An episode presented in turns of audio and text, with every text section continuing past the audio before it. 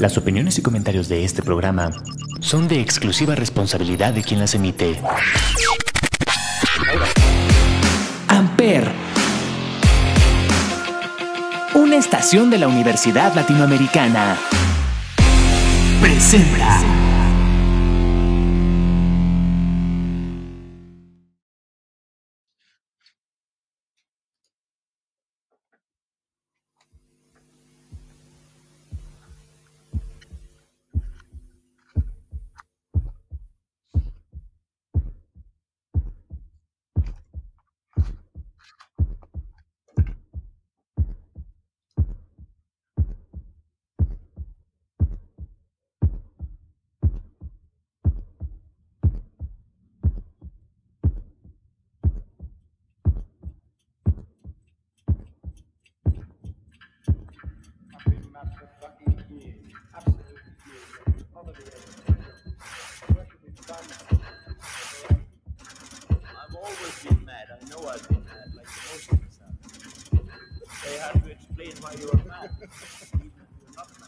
Hola a todos, bienvenidos a este podcast llamado Sonidos en el Aire a través de Amper Radio de la Universidad Latinoamericana y como todos los miércoles nos acompaña Olivier. Olivier, ¿cómo estás? Hola, Ismael, muy bien, como siempre, contento de estar en otro episodio más de Sonidos en el Aire por Amper Radio. Así es, y recuerden que en este podcast hablamos de música, hablamos de bandas, hablamos de discos y en esta ocasión 50 años cumple esta joya, uno de los discos más queridos de la historia de la música, uno de los discos más importantes eh, a nivel ventas, a nivel innovación tecnológica, a nivel temática, a nivel portada, incluso es una de las portadas más reconocidas del planeta y que es de una de las bandas más sobresalientes de la historia de la música, el- la banda favorita de Olivier y, si no estoy mal, tu disco favorito. Sí, sí, sí, la verdad es que es un- una combinación muy buena esta, esta combinación del Dark Side of the Moon con la banda Pink Floyd, que pues vamos a hablar de ella porque acaban de cumplir este pasado primero de marzo 50 años de haber salido en Estados Unidos y el 24 de marzo cumplen, bueno, 50 años de, haberse, de haber salido en, en Inglaterra. O sea, salió antes en Estados Unidos que en Inglaterra, algo raro. En su propio país, qué curioso. Eh, todo mundo ubica esta portada. Es este efecto de Isaac Newton del prisma, que eh, cuando pasa la luz y lo atraviesa sale todo el espectro de colores, desde el infrarrojo hasta el ultravioleta. Como un arco iris, Una de las- digamos. Un arcoíris, correcto. Una de las portadas más icónicas de la historia. Uno de los discos más importantes. Yo decía que a nivel técnico, porque es un disco que inventó las grabaciones multipista, los loops. eh, de hecho, todo lo que sería el sampleo, casi casi le debe todo a este disco. Un disco conceptual que yo creo que de todos los discos conceptuales de la historia, para mí este es el mejor. Es un disco muy cohesivo, de principio a fin, toda la coherencia nunca se pierde. No, es un disco que precisamente está diseñado para que lo escuches de corrido, sin, sin pausas entre pistas, para que, digamos, lo pongas en tu casa y lo escuches completito sin parar, ¿no? De principio a fin, que de hecho es una de las quejas que, que han tenido las bandas de Pink Floyd por el streaming, que cuando lo pones en streaming, pues se corta la canción cada que cambia y, Sí, se corta una cosa de micras de segundo, pero la experiencia... sí, cambia la experiencia. Exacto. Entonces, como que se han quejado de que no lo escuchen tanto en streaming porque pierde este efecto de que todo se mezcla uno con otro. Entonces da el efecto de ser una canción larga, completa. Y eso es parte de, pues, del, lo interesante de este disco de, de Pink Sí, Floyd, pero pues un tiene un montón de detalles bien interesantes. Sí, un disco que habla sobre el dinero, envejecer, qué significa la vida, la muerte, las enfermedades mentales, el deterioro de- del ser humano. Un disco muy filosófico, uno de los pocos discos de Pink Floyd de la alineación clásica, eh, en las cuales casi todos aportaron de manera significativa al disco. Quien no ubica Pink Floyd, pues ha de saber que ahí tienen un dictador llamado Roger Waters que no deja casi que nadie haga nada. Pero este es uno de los pocos discos de él en donde sí permitió que muchos de sus colaboradores aportaran a la producción. Sí, sí, aquí sí. Pues es que la verdad es que Pink Floyd tenía tan buenos músicos que era difícil apagarlos, ¿no? O sea, por mucho que Roger Waters quisiera controlar todo, pues pues es que tenías ahí a una banda increíble, ¿no? Y desde David Gilmour, que pues para mí, ya lo he dicho varias veces que es mi, mi guitarrista favorito, pero tiene unos musicazos en todos lados, en todo. Richard Wright, Charles Mason, David Gilmour y Roger Waters se juntaron en el momento correcto para hacer esta obra de arte producida por el gran Alan Parsons. Eh, lo han de conocer por su banda, Alan Parsons Project, uno de los productores de progresivo más importantes de la historia. Eh, uno de los discos que se dice que todas las una de cada cuatro familias inglesas tiene una copia de este disco. Pues sí, es que es uno de los discos más vendidos de la historia de la música. Ha vendido más de 45 millones de discos en todo el mundo y es uno de los discos que más tiempo han pasado en la en las listas Billboard este, en semanas consecutivas que llevan hasta el momento 900 semanas consecutivas de estar en la lista Billboard de los más, de los más vendidos. 19 años, 19 años en una lista de popularidad. Sí, la verdad es que es impresionante y parece que fueron como 600 la versión original y si le sumas todas las reediciones y todas las cosas que van sacando ya lleva 900 semanas. Exacto. Eh, tiene muchos loops de entrevistas. Algo que quisieron hacer ellos es entrevistar a todo el crew que andaba por ahí. Eh, fue grabado en los estudios Abbey Road. Eh, al mismo tiempo que los Beatles estaban grabando, no me acuerdo, creo que, creo que Abbey Road justamente estaban grabando este disco y hay muchos pedazos de entrevistas incluso de Paul McCartney, de los ingenieros de audio y aparecen en el disco, o sea, sí, sí le dieron ese, esa importancia a toda la gente que, que participó en, en, la producción de esta joya. Sí, pues que fue en un momento como muy, como que todo se juntó, siento, ¿no? Que un montón de coincidencias que hicieron que este disco fuera tan importante como eso, ¿no? Que lo grabaron en Abbey Road otro detalle es que lo grabaron en seis semanas, que la verdad es nada para grabar un disco de ese estilo. O sea, ¿cuánto tardó Guns N' Roses en su Chinese Democracy? Creo que 13 años. y es una porquería. A mí se me hace un asco. Exacto, y en seis semanas te avientas esto, pues sí está. Sí, sí, locura. Aparte, otra cosa interesante que ahorita vamos a hablar de ella en una canción llamada The Great Gig in the Sky, es la primera interpretación no bueno, no, ¿cómo, ¿cómo se dice? No, la, la, chica que canta, que es Claire Torrey, hizo una interpretación no léxica. Exacto, no, no, hay letra, es puro. Canta con su usó voz. Su voz Usó su voz como si fuera un instrumento de viento, que, que sí, lo, sí, lo, es, ¿no? Sí, la verdad es que esa es una de las canciones que más emotivas del disco. Y, y, además fue una sola toma que a ella le dijeron, tú ven y canta lo que te quieras con esta música, ¿no? Dato curioso de esa chica, ella no quería tocar con ellos porque no le gustaba el progresivo y además porque lo iban a grabar un sábado. Y ese sábado Chuck Berry iba a tocar y ella tenía boletos. Pero de último momento Chuck Berry canceló el sábado y lo pasó al domingo y por eso ya pudo ir ella. pues qué bueno que sí fue. gracias a Chuck Berry tenemos esa canción. Sí, la verdad es que es una pues, típico, un momento como muy importante del disco, The Great Gig in the Sky. Y, y sí, es una canción que, pues ella brilla totalmente. Su, voz es, pues, parte, es el instrumento de la canción. Es el instrumento que lleva toda la canción. Y pues bueno, vamos a abrir eh, el desglose de este disco con eh, esta canción que es la número 2. Ya la que escuchamos al principio es la primera, Speak sí, to Me. detallito es que los, eh, el corazón que se escucha lo grabó Roger Waters en el hospital porque fue a visitar a su mamá que estaba en el hospital y, le grabó el corazón mientras es, y, y, ese es el sonido que se escucha en esta de Speak to Me. Qué chido, eso está muy chido. Entonces, vámonos con esta canción llamada Breathe y ahorita la desglosamos. Esto es The Dark Side of the Moon de Pink Floyd. Vamos.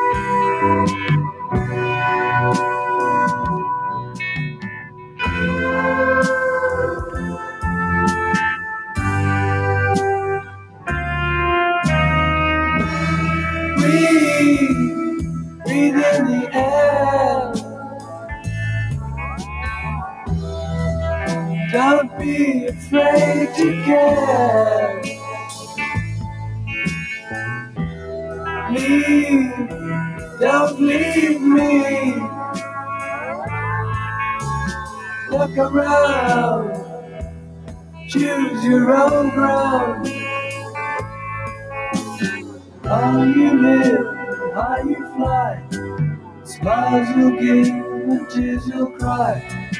All touch and all is all your life will ever be.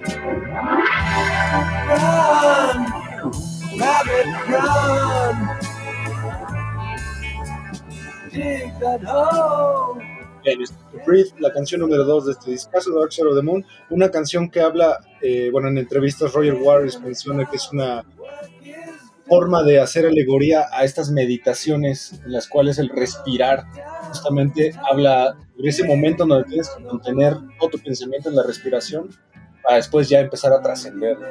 Sí, literal como que quisieron representar esa una meditación a través de la respiración con la música, ¿no? Con, con todos los instrumentos, con, con cómo fluye la canción. Y pues como es parte de, de tres canciones que hablan de la respiración en, en este disco. Y que aparte es una canción que va como a un ritmo sumamente lento, como justamente estas meditaciones que, por ejemplo, en la meditación eh, Vedanta o en la trascendental, lo tienes que hacer en ciclos de cuatro o de ocho, y la canción justamente va como en esos ciclos, ¿no? Sí, justamente va- van como en el tiempo de, de la meditación y de la respiración. Y pues es como una, también es, es como para que empiece el, el disco más, más tranquilo, ¿no? Que empiece como en la introducción más tranquila y poquito a poco se va pues subiendo un poco en intensidad, aunque tampoco es que sea un disco Sí. pesado ni mucho menos. Sí, a- a- recordemos que, bueno, eh, quien no es fan o con- no conoce tanto Pink Floyd, Pink Floyd jamás ha sido muy, una banda muy caracterizada por, por canciones súper estridentes. Ah, no. De hecho, ellos tienen eh, mucha cohesión en sus canciones, te llevan de la mano en crescendos, pero jamás llegan a un pico, eh, digo, por poner un ejemplo, ¿no? Yes, Ah, sí. que es de esta época, donde Yes de repente hace ritmos muy estridentes. Eh, Pink Floyd para mí siempre ha sido una banda que siempre mantiene como esa calma. sí, sí, sí. Por ahí en el Umaguma, ¿no? Tienen ahí una que otra, como la de Be Careful with That Axe of Gin, pero sí, nunca son así los locos, locos jamás. Eh, o The Wall, que es un disco un poquito más orientado hacia el rock. Sí, puede ser, yo creo que es su disco más rockero, sí. Sí. Aquí, bueno, eh, para ponernos un poquito en el tiempo, eh, es un disco del 73. Ellos venían de haber hecho el Obscure by Clouds en el 72 y el disco que sigue es eh, lo que ya vimos en la lista de, de Your Music, el mejor disco de Pink Floyd, que es Wish You Were Here. Entonces estamos ubicados en un tiempo donde Pink Floyd estaba haciendo discos de manera muy rápida y, y muy buenos discos. Sí, la verdad es que tuvieron una época súper creativa y donde, pues sí, cambiaron muchísimo la música en el mundo y, y era una, es que era una época genial en cuanto a la música, ¿no? Sobre todo en Inglaterra, creo. Sí, y en el progresivo, o sea, era, era el pico de popularidad de la música progresiva. Teníamos a Genesis, teníamos a Yes, teníamos a, a Pink Floyd, o sea, y aparte Pink Floyd no viene propiamente del progresivo. Recordemos que ellos vienen de la psicodelia Sí. y hay muchos elementos psicodélicos en este disco. Sí, sí, sí, fueron, como que Sid Barrett era más psicodélico, ¿no? Y ya cuando él se, pues se enferma y se sale de la banda y todo esto, como que David Gilmour nos llevó un poco más a lo progresivo, ¿no? Exacto, entonces vámonos con la siguiente canción, una canción que ahorita vamos a explicar todo el contexto que tiene, porque es una canción que innovó muchas técnicas que hoy en día eh, se usan ya de manera rutinaria. Vamos a escuchar esta canción llamada On Run, la canción número 3. Vamos.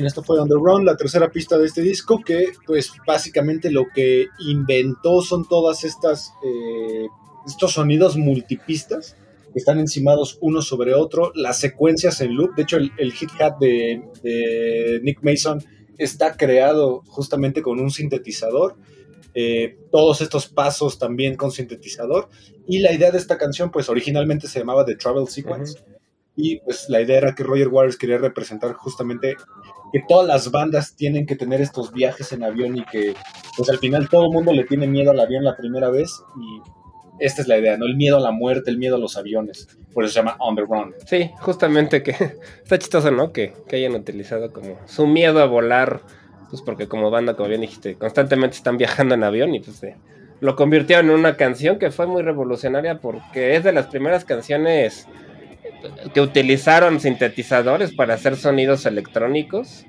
Utilizaron un sintetizador que se volvió muy famoso, que es el BC3, ¿se llama? Este, El Cintia, es el Cintia. BC El BS, BCS3, exactamente. Y fue un sintetizador pues, que se usó mucho en la música después. Y hay que recordar que esto era análogo totalmente, no, no había nada digital, todo lo hacían con instrumentos análogos. Y bueno, fueron de los primeros que empezaron a experimentar con los sintetizadores y pues en digamos que son precursores de la música electrónica.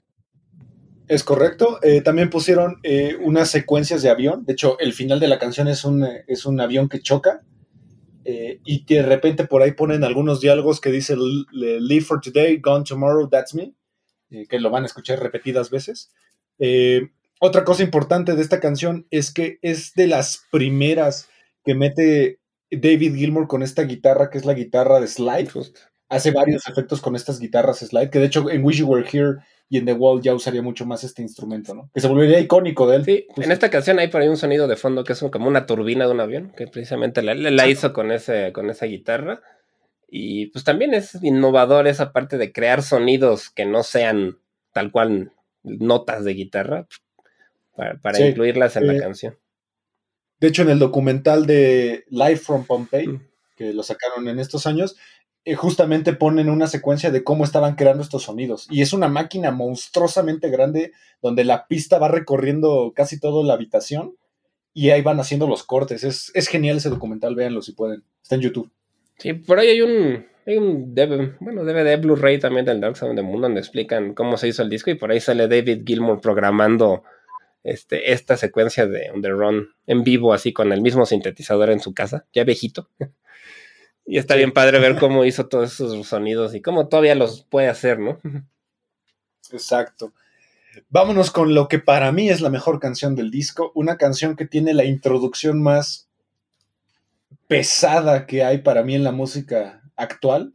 O sea, pesada no me refiero a que hay guitarrazos ni nada, sino que la vibra que de repente te mete esta canción a mí me, me choqueó muchísimo la primera vez que escuché este disco. Una canción que habla sobre uno de los eh, dilemas más importantes de la vida humana, que es el tiempo y que además también usaron técnicas muy innovadoras porque empezaron a montar sonidos sobre sonidos. Ahorita se darán cuenta con los primeros cuatro segundos.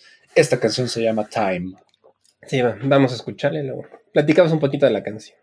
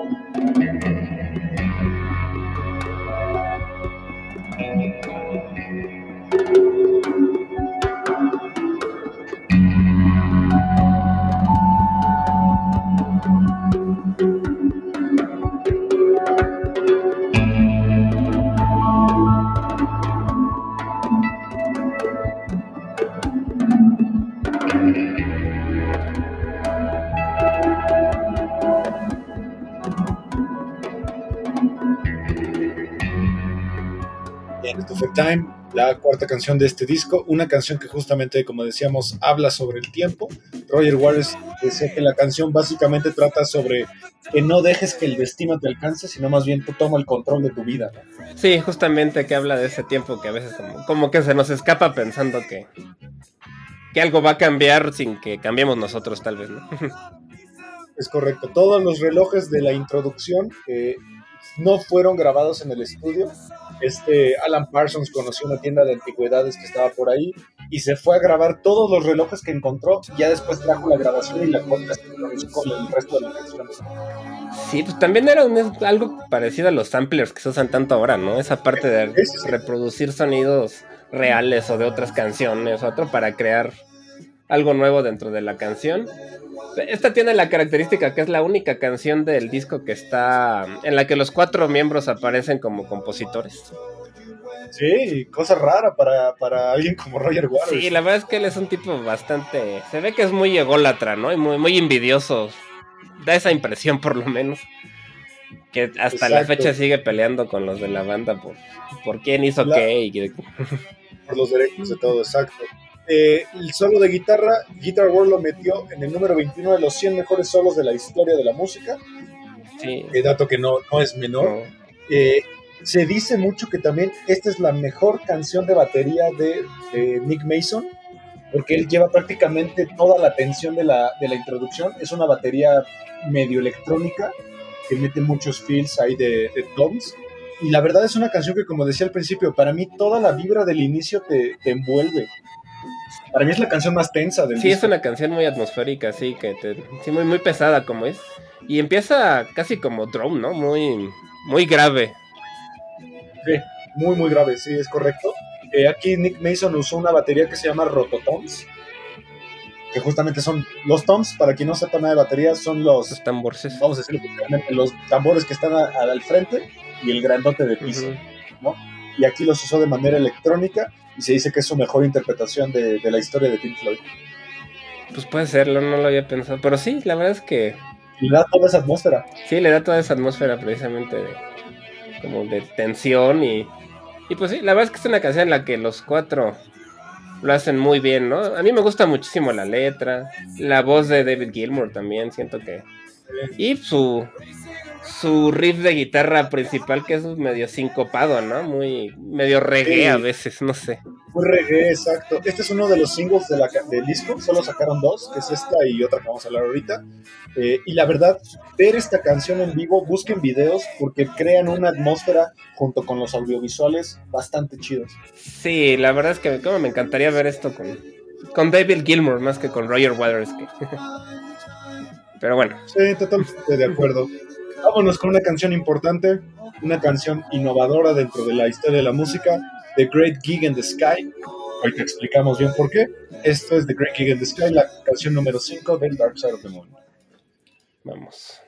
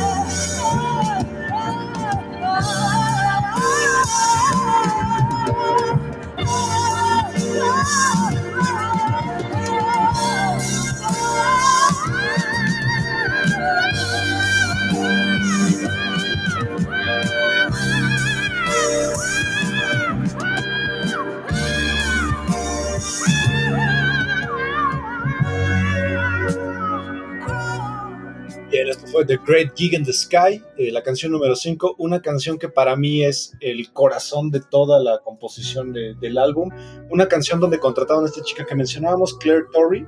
Originalmente le iban a pagar 15 dólares Sí. antes de escucharla y ya cuando la escucharon dijeron, no, o sea, esta chica tiene un talento increíble. Lo único, no le dieron ninguna línea de, de nada más que le dijeron, piensa en la muerte o en algo horrible y canta lo que tú quieras. Y creo que lo logró excepcionalmente. Sí, la verdad es que es impresionante, ¿no? No sé si le terminaron dando 30 dólares en lugar de 15. Es- 16. Espero que no, porque la verdad es que es una canción que a mí me conmovió muchísimo. La primera vez que la escuché, yo no- me, me llamó, o sea, como que no me lo esperaba. Sí, eh, crea una tensión muy, muy bella. La canción justamente habla sobre la muerte. De hecho, el título es eso, este, el gran concierto en el cielo. Eh, la canción originalmente está compuesta por Richard Wright. Sí, Eh, de hecho, el, el piano es el que lleva la mayoría de la parte instrumental. Y las voces que de repente por ahí se escuchan, entrevistaron justamente al portero David Road de los estudios. Y nada más le dijeron que, que qué opinaba de la muerte. Y él les- la- lo que se escucha es: Yo no le tengo miedo a morir.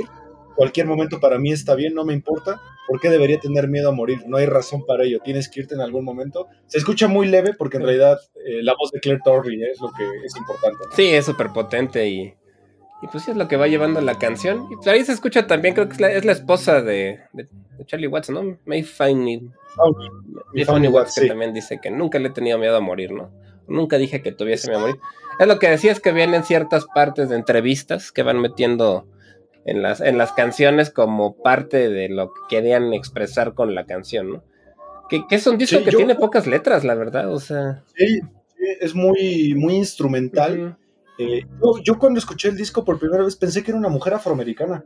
Sí, sí, sí, Como tiene muy de esa gos- voz como de de gospel. gospel, justamente, sí. Y muy gospel, pero no. Algo curioso de esta chica es que ellos estaban impresionados por su corte de cabello. Porque era corto com- como de hombre y para la época pues era algo Sí, no raro. era tan común tener este ese estilo de, de cortes para una mujer. Que la verdad ella creo que pues no. No volvió a O sacar sea, no nada. hizo, sí, no hizo nada demasiado importante después de esta canción. Y pues qué lástima, porque tiene una voz increíble. Sí, privilegiada, completamente privilegiada. Eh, vámonos con el segundo single del disco, tal vez la canción más conocida de, de este, de, este, de esta obra, una de las canciones más icónicas de, de Pink Floyd y para mí el mejor riff de bajo que tiene Pink Floyd. Ah, sí, Vámonos. a riff de bajo sí está. Sí, vámonos con Money y ahorita la discutimos. Esto es Money del Dark Side of the Moon, la canción número 6. Vamos.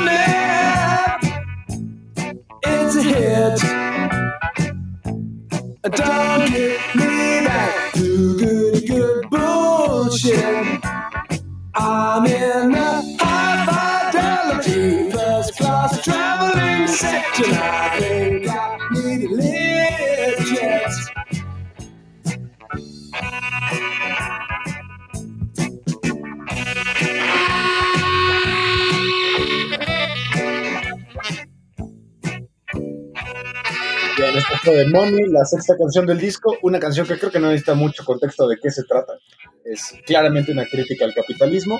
Recordemos que en esta época Inglaterra estaba bajo el yugo de Margaret Thatcher, si no me equivoco. Sí, sí, era esa época más. Entonces es una canción que habla justamente sobre eso. Dato curioso, la canción originalmente estaba compuesta en cuatro cuartos por Roger Waters y después David, David Gilmour la convirtió en una canción de siete cuartos y junto con eh, All You Need Is Love de los Beatles son las dos canciones más importantes en siete cuartos que han llegado a estar en listas de popularidad. Pues es que es una, un tiempo que no es nada común, ¿no? En la música popular. Que normalmente son cuatro cuartos, ¿no? Que esta parte luego de los compases ya es un poco difícil de, de explicar, ¿no? Pero Sí. pero tiene unos cambios de ritmo muy notorios que pues son una, una de las, digamos, este, pues, ah, se me fue la palabra, pero es de lo que describe mucho al progresivo, ¿no? Estos cambios de tiempo. Tiene una métrica, La muy, métrica. muy propia del progresivo. Eh, tiene muchas influencias también del blues. De hecho, ese bajo es muy bluesero. Eh, pero todo eso se lo debemos a David Gilmour porque él justamente venía de estas raíces bluseras. Eh, es una canción que, que también pues se volvió muy icónica por lo mismo que decíamos de este riff de bajo del inicio, todos estos amplios de cajas registradoras, de monedas cayendo, tiene hasta su propio video por ahí, y es una de las canciones que estaba viendo más cobereadas de la historia de Pink Floyd. Pues sí, es que es una de esas canciones que, que como que se pueden escuchar en muchas partes, ¿no? Es, es la, la segunda canción más popular de Pink Floyd. Tiene 409 millones de reproducciones en Spotify. Y creo que está nada más abajo de Another Brick in the Wall. Estoy seguro. Y pues son de esas canciones que, que casi todo el mundo ha escuchado, aunque no le guste Pink Floyd, ¿no? Es muy, muy, famosa. Que curiosamente creo que es de las que menos me gustan. Yo creo que tal vez por eso. Sí. A mí me, gusta mí- mucho, pero el hecho de que sea de las más conocidas como que hace que no me guste tanto, no sé, es raro. Sí, la. A mí es una canción que me parece que encajaría muy bien con un cómic que amamos aquí que se llama B de Venganza, Mm, ujú, claro, sí. que tiene esa temática, ¿no? Sí, sí tiene esa temática muy anticapitalista. Y pues por ahí empieza con, es- con estos sonidos que los grabaron realmente cada sonido por separado y luego los fueron mezclando, que es un papel rompiéndose, una, una, la abertura de una caja registradora y una bolsa de, man- de monedas cayendo. Exacto. Reales, Eh, grabadas realmente y los- las mezclaron para crear la, la intro. Exacto, yo, y una pieza importante de esta canción es justamente la incorporación de Dick, Ah, Dick. Parry, que hace el, el El saxofón, saxofón. que lleva gran parte de la canción, o sea, compite junto con el solo de guitarra con, lo- con la- el protagonismo de la canción, ¿no? Sí, sí, sí, tiene esa característica del saxofón bastante prominente y que hace que suene también muy jazzera, ¿no? Es una ahí combinación jazz, blues, rock. La verdad sí es una canción bastante bien, bien compuesta, ¿no? Y que pues realmente Roger Waters compuso, digamos, la base, la letra y la música, pero todos los demás cambiaron todo y terminó siendo una canción muy distinta de la que Roger Waters había compuesto. Sí, exacto, y además para mí es el pico, un poquito el, el más pesado de todo el disco, ¿no? Es, es la parte más, más rockera, digamos. Pues sí es como el clímax, ¿no? Porque sí lo va, sí, sí, sí lo- el disco sí es como una historia de introducción, desarrollo y conclusión. Y este sería como el clímax de, de la historia de este disco. ¿no? Exacto. Y pues bueno, de ahí otra vez nos regresan a un mood más tranquilo con la canción número 7 llamada Us and Them. Una de, para mí es la canción más, junto con Time, es mi canción favorita del disco. Sí. Vamos a escucharla y ahorita la desglosamos. Esto es Us and Them, la canción número 7. Vamos.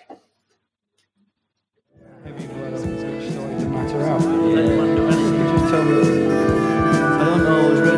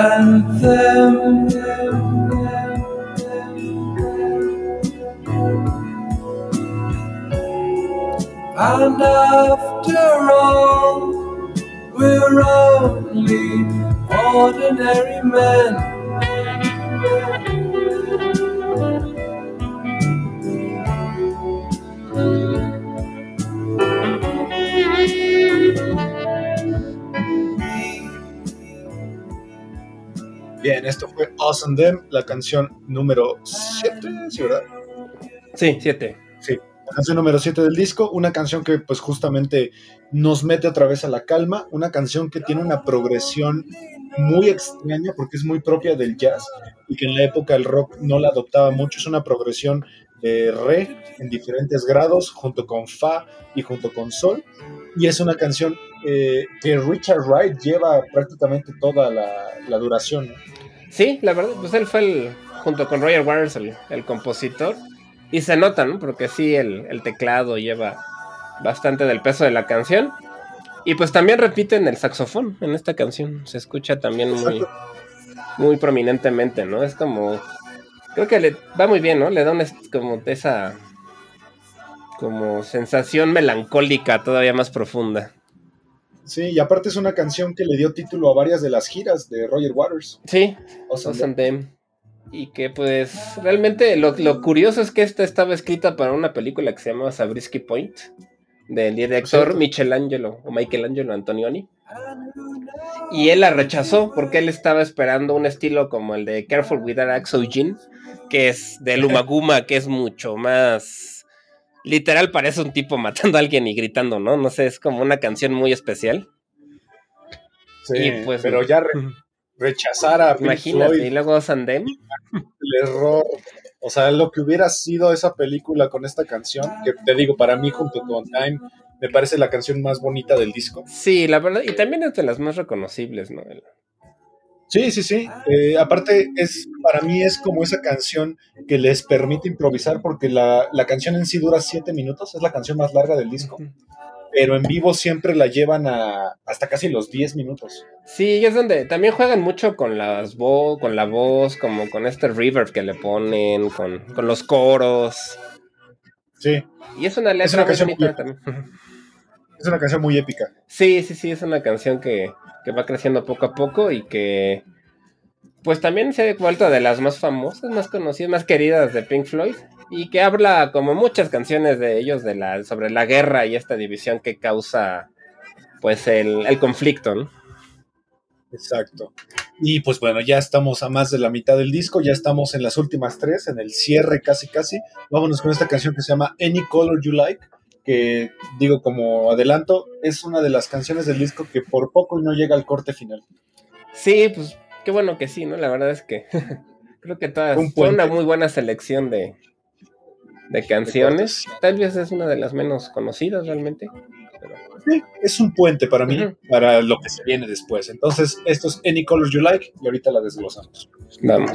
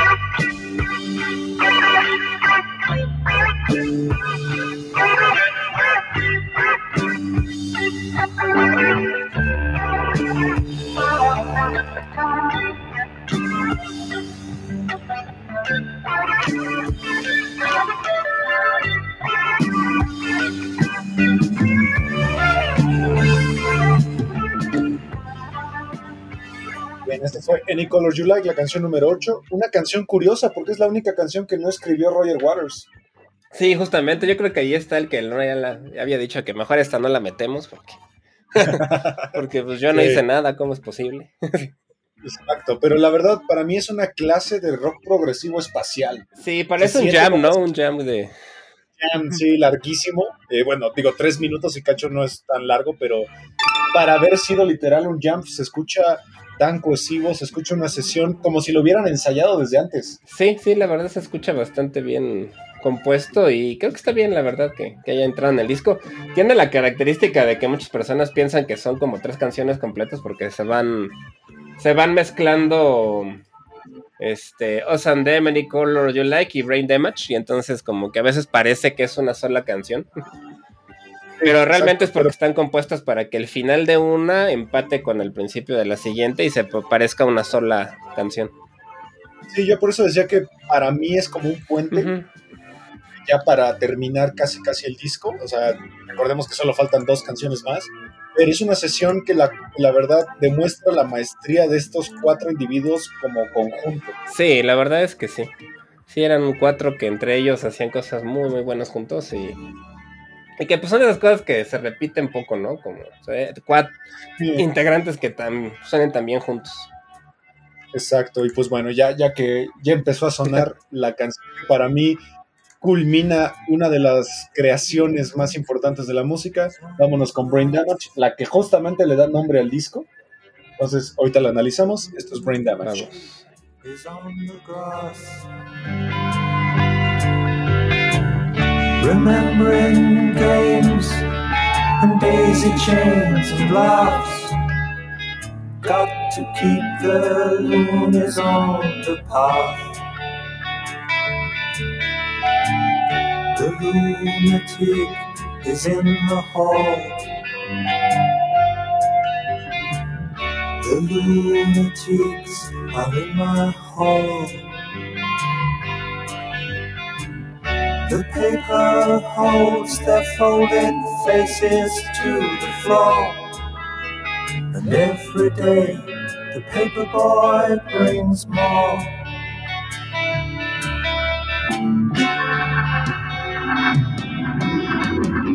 And if the dam breaks open many years too soon, and if there is no room on the hill,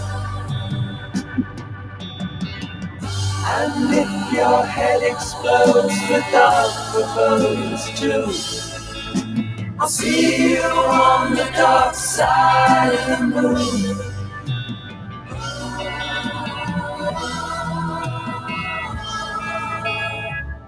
The lunatic is in my head. the lunatic is in my head. You raise the blade, you make the change. You rearrange me till I'm sane. You lock the door, throw away the key.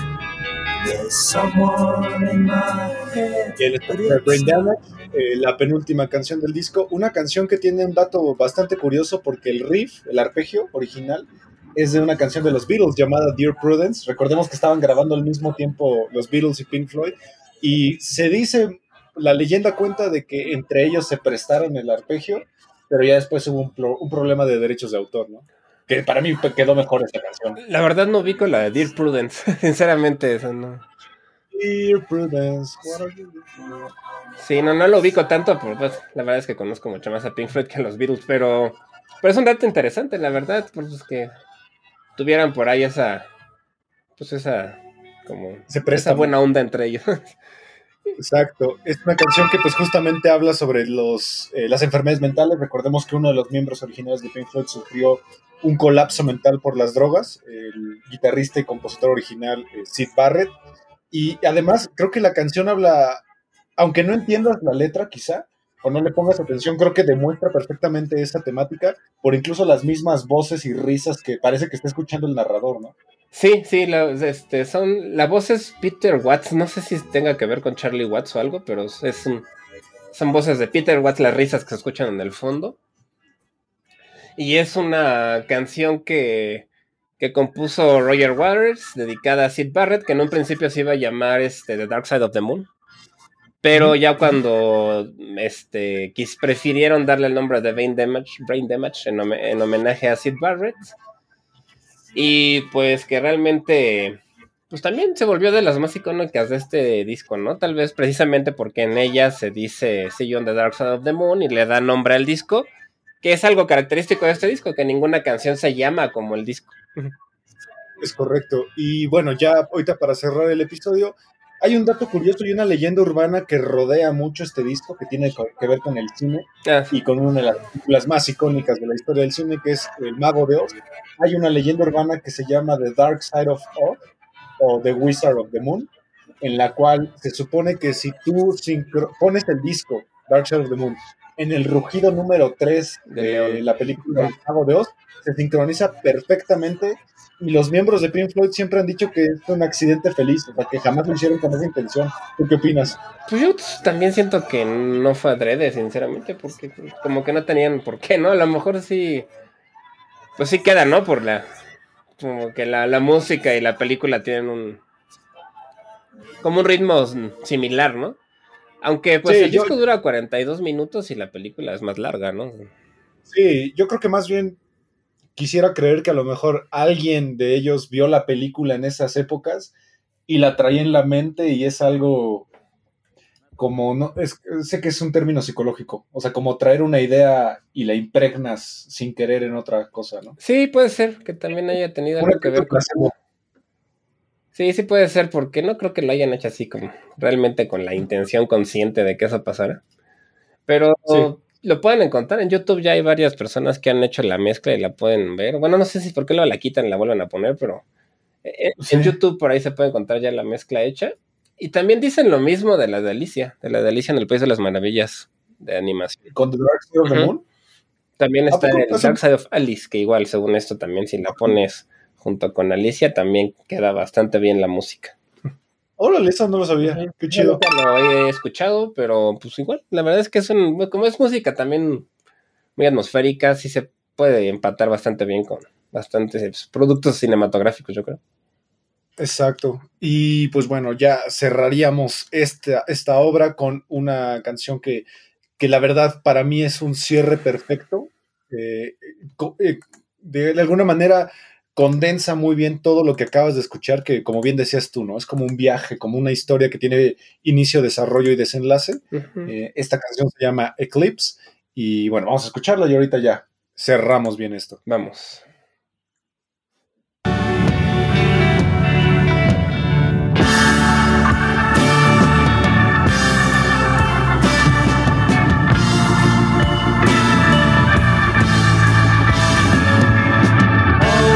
You touch and all that you see, all that you taste, all you feel, and all that you love and all that you hate, all you distrust, all you save, and all that you give, and all that you deal, and all that you buy beg, borrow, or steal. And all you create, and all you destroy, and all that you do, and all that you say, and all that you eat, and everyone you meet, and all that you dislike, and everyone you fight, and all that is now, and all that is gone and all that's to come, and everything under the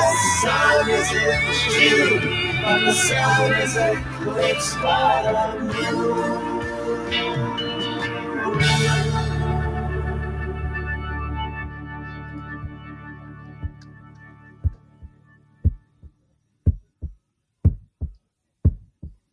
There is no dark side in the moon, really.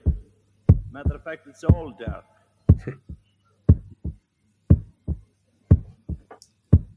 Y bueno, así termina una de las obras más importantes de la historia de la música. Termina como inicia, entonces literal podrían escuchar el disco en loop sin parar. Eh, seguramente el disco que alguna vez mencioné de King Gizzard and the Lizard Wizard sacaron un poquito la idea de aquí. Puede ser, porque creo que Eh, sí fue de los primeros discos hechos con Sí, esa sí. Y aquí también se refuerza un poco eso, que es muy cinematográfico, porque en el cine, en Sí. guionismo, se utiliza, se utiliza mucho ese recurso de que la primera y la última escena sean, simi- sean Sí. similares para cerrar un poco como abriste, pero ya con una evolución. Sí, Tarkovsky hacía mucho eso. Sí, es algo muy común y sí, está, está padre, la verdad, que, que hayan cerrado de esta manera. Sí, yo creo que esta canción tiene todos los elementos anteriores condensados en una sola pieza. Sí. Eh, es una canción bastante popular porque se usó para la clausura, la apertura, perdón, de los Juegos Olímpicos de Londres del 2012. Mm. Y, dato curioso también, en la película Dune, la versión de Delis Villeneuve, puso esta canción en el tráiler y no la puso nomás porque sí. La puso porque en la versión original de Dune, la que iba a ser Alejandro Jodorowsky, la música la iba a hacer Pink Floyd. Cierto, sí, cierto que ese era un... Guiño por ahí. Sí, era ahí esa como un... Había juntado muy buena gente Jodorowsky y a la mera hora no se hizo nada. Sí, creo que ya, ya alguna vez en el otro podcast platicamos de esto. Sí. Eh, muy buen cierre. eh, una obra que no tiene ni siquiera debate, ¿no? De, de por qué es importante. O sea, yo creo que nadie podría discutir por qué este disco es importante. No, no, pues bueno, no creo. A menos que no lo conozcas. O puede ser que no te guste también, ¿no? O sea, para todo hay gustos, pero sí es un disco muy importante de, de todo, ¿no? Desde lo, desde la parte económica y la parte artística, por todos lados tiene muchas cosas muy importantes y se nos, oye, por ahí se nos pasó, ¿no? La, la portada, ¿no? Que es mu- que es de Storm Torgerson y una fotografía de Hipnosis, que era como un grupo ahí de artístico, ¿no? Sí, exacto. Que desde ahí ya era icónica. una portada icónica que puede que no conozcas el disco, nunca lo hayas escuchado, pero seguro esta portada la has visto en algún lado. Eh, es de esas portadas eh, brutalmente icónicas de la historia de la música. eh, que, pues al final de cuentas ha, ha sobresalido por encima de muchas obras de la época, ¿no? Sí. Yo creo que además es una de esas portadas que, que sobresale con, con álbumes de la época como es el de los Beatles. O sea, Abbey Road es una portada que se recrea mucho, Sí, también. pero Dark Side of the Moon es una portada que incluso son este, recreados como experimentos de física. Sí, y, en- y también es muy importante, le enseñan mucho en diseño, como por la parte de cómo diseñar, como una, una portada, algo muy simple, pero muy bien pensado. ¿no? Exacto. Sí, es un disco que es completo de principio a fin. No tiene, para mí no tiene discusión de, de por qué está en la posición que está, porque es un disco de culto, porque es un disco que, que a mí me parece chistoso que cada, cada año, cada aniversario, sacan como teorías nuevas, sacan nuevos análisis de qué, qué puedes descubrir. Yo creo que es un disco que cada escucha le puedes encontrar una curiosidad nueva. Pues sí, la verdad es que sí, si te pones a una y otra vez a escucharlo, sí le vas a encontrar detallitos distintos y también dependiendo del ambiente, el mood donde estés, ¿no? También tu edad, yo creo que con la edad va cambiando un poco cómo escuchas cierta música, ¿no?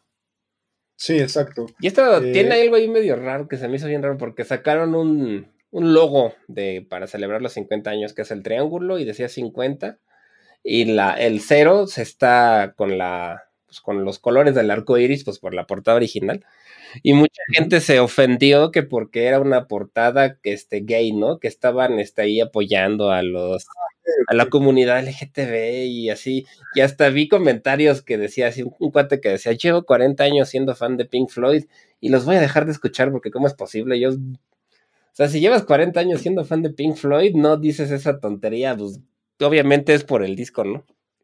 Exacto. ¿Qué, qué clase de estupidez es esa? Sí.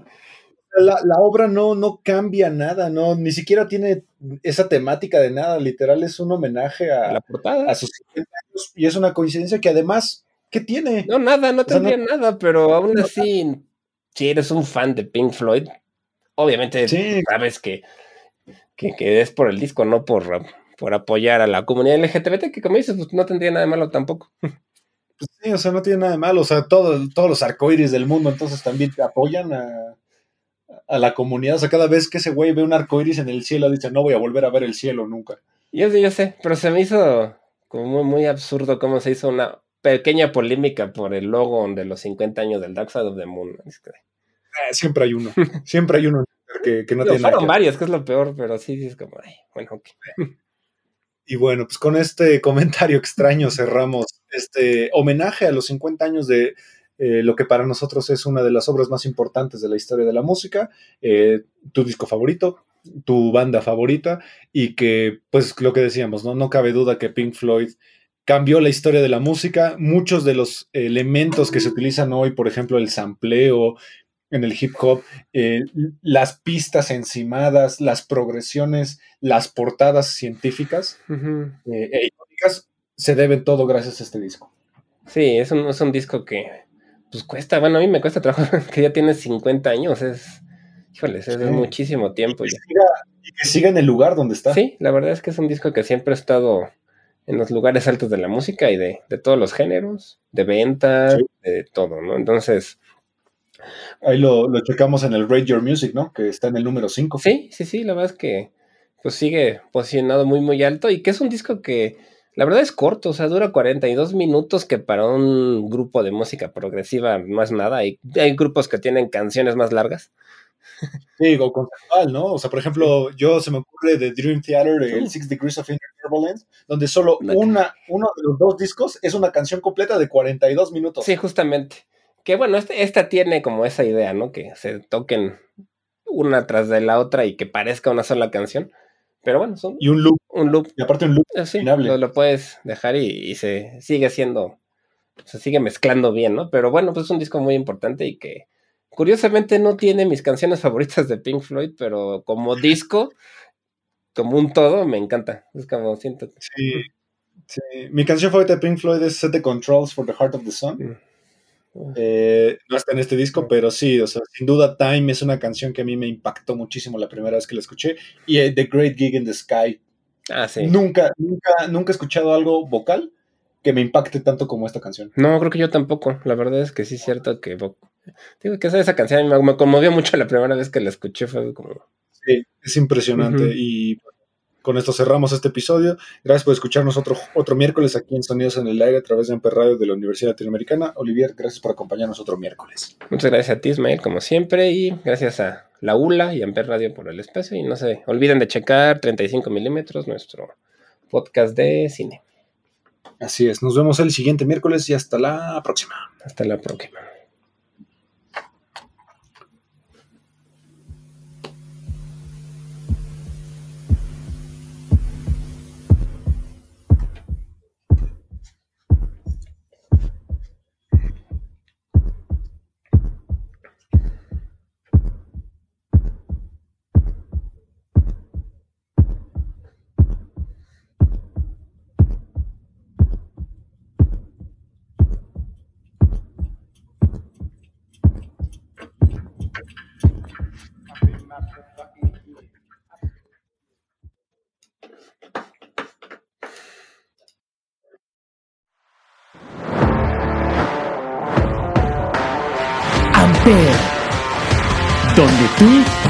Haces la radio.